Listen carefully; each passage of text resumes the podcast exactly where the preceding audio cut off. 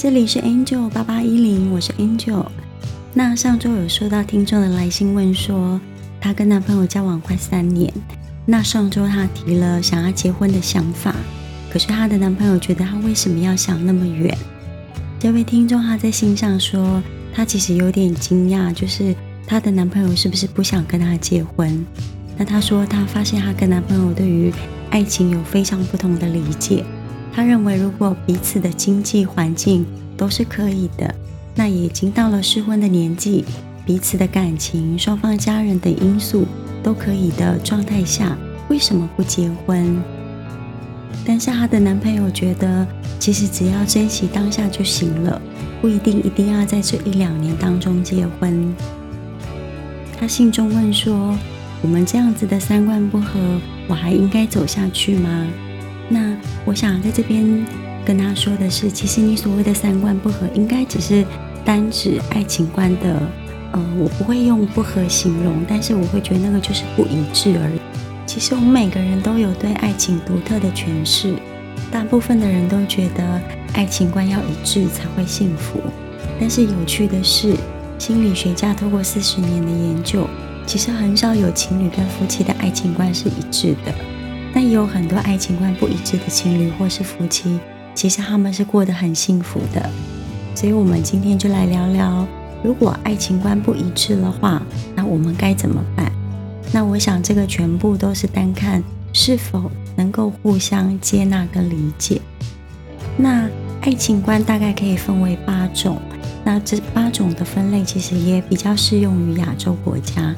爱情观简单来说的话，它是指。自己或是对方对于爱情应该是什么样子的期望与想法，那这些会体现在他相应的行为上。那我们来说一下这八种是哪八种吧。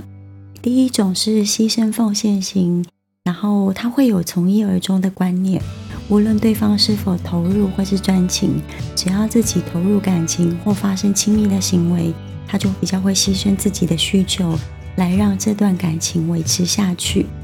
那第二种的话是执着占有型，他的用情会比较强烈，爱上对方之后，生活会变得特别专注在感情生活的部分，那非常的在乎对方，也比较没有安全感。那如果对方不在身边，或是自己的消息传讯没有得到及时的回复，那他就会认为伴侣随时有可能会离开自己。第三种是真情投入型。对感情有一份坚定投入的信念跟态度，强烈的认为两个人相爱之后一定可以携手克服万难，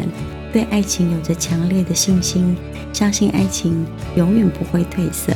其实这有一点像童话故事型，对不对？然后第四种的话是悲观保留型，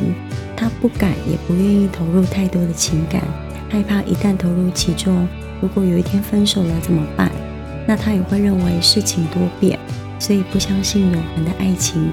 因此在关系中都会有所保留，也会刻意的与对方保持一些距离。第五种是浪漫表达型，那他认为浪漫在爱情中很重要，会认为制造惊喜或浪漫是维持爱情的最佳方法，也比较强调爱要通过言语或是行为去表达出来。第六种是肉体感官型，他认为爱情的表现主要是通过肢体的亲密接触来展现，那也比较注重透过肉体来感受亲密与爱意。第七种呢，我们称为游戏模式型，会认为感觉是爱情中最重要的成分，如果彼此的感觉变淡了，他会直接投入到其他的关系当中。那他们随时会有预备替代的对象，或是通常会与比较多人保持亲密的关系或是联系，然后以保障自己可以直接有下一段关系。那当然，他对每一段关系的呃投入跟忠诚度都不会是最好的。那第八种是婚姻目的型，认为谈恋爱就是为了要结婚，所以会考虑未来，考虑现实条件。如果对方的学历、家庭背景，那甚至是否已经有房子、有车子等等的现实条件，这是第八种。每个人都会有具有以上一到两种，甚至更多，只是看每一个特质的比例大小，会有一个为主要的、很典型的爱情观，掺杂其他特质的少许。那另外，爱情观也不是一辈子不会改变的，它一定会随着我们整体的因素而成长而改变。应该有人已经发出问号：那爱情观一致就会长久吗？其实，在上个世纪，就国外的心理学家就有发现，人确实比较喜欢那些跟自己爱情观一致的人，但是爱情观一致的情侣，只能说他们对关系的满意度。会高于那些爱情观不一致的情侣，但是对亲密关系的满意度，并不意味着就会长久的走下去哦。比方说，嗯，双方如果都是游戏模式型的爱情观，那因为爱情观相似，所以他就可以允许自己，或是接受自己与对方同时跟比较多的人保持亲密的联系或关系，那双方也都会在。这段关系中感到比较舒适，也会对这段关系的满意度比较高。但是相对的，他们当然也很难在一段关系中长久的下去。那爱情观不一致怎么办？其实我想要直接说啊，不完全一致的爱情观才是常态耶，因为几乎没有人的爱情观可以分毫不差的完全匹配的。所以不要担心自己的爱情观跟对方不一致，存在差异才是正常的现象。真的，差异虽然会带来冲突，但是它也是成为我们增进彼此关系的一个机会。那这个完全取决于双方如何去处理这些差异。我这边有一些小小的建议，可以给那位听众参考，那也给其他所有的听众参考看看。第一点是，呃，正视双方的差异观念，那去反思说是否有相互接纳、协调、继续走下去的意愿。彼此可以在心平气和，就是没有任何情绪的状态下坐下来聊彼此对爱情的观念，那把你们的观念差异找出来，并且认真的评估一下。自己能否接纳跟理解这些差异，那也要询问彼此是否还愿意继续走下去，那愿意为彼此去协调或是改变自己。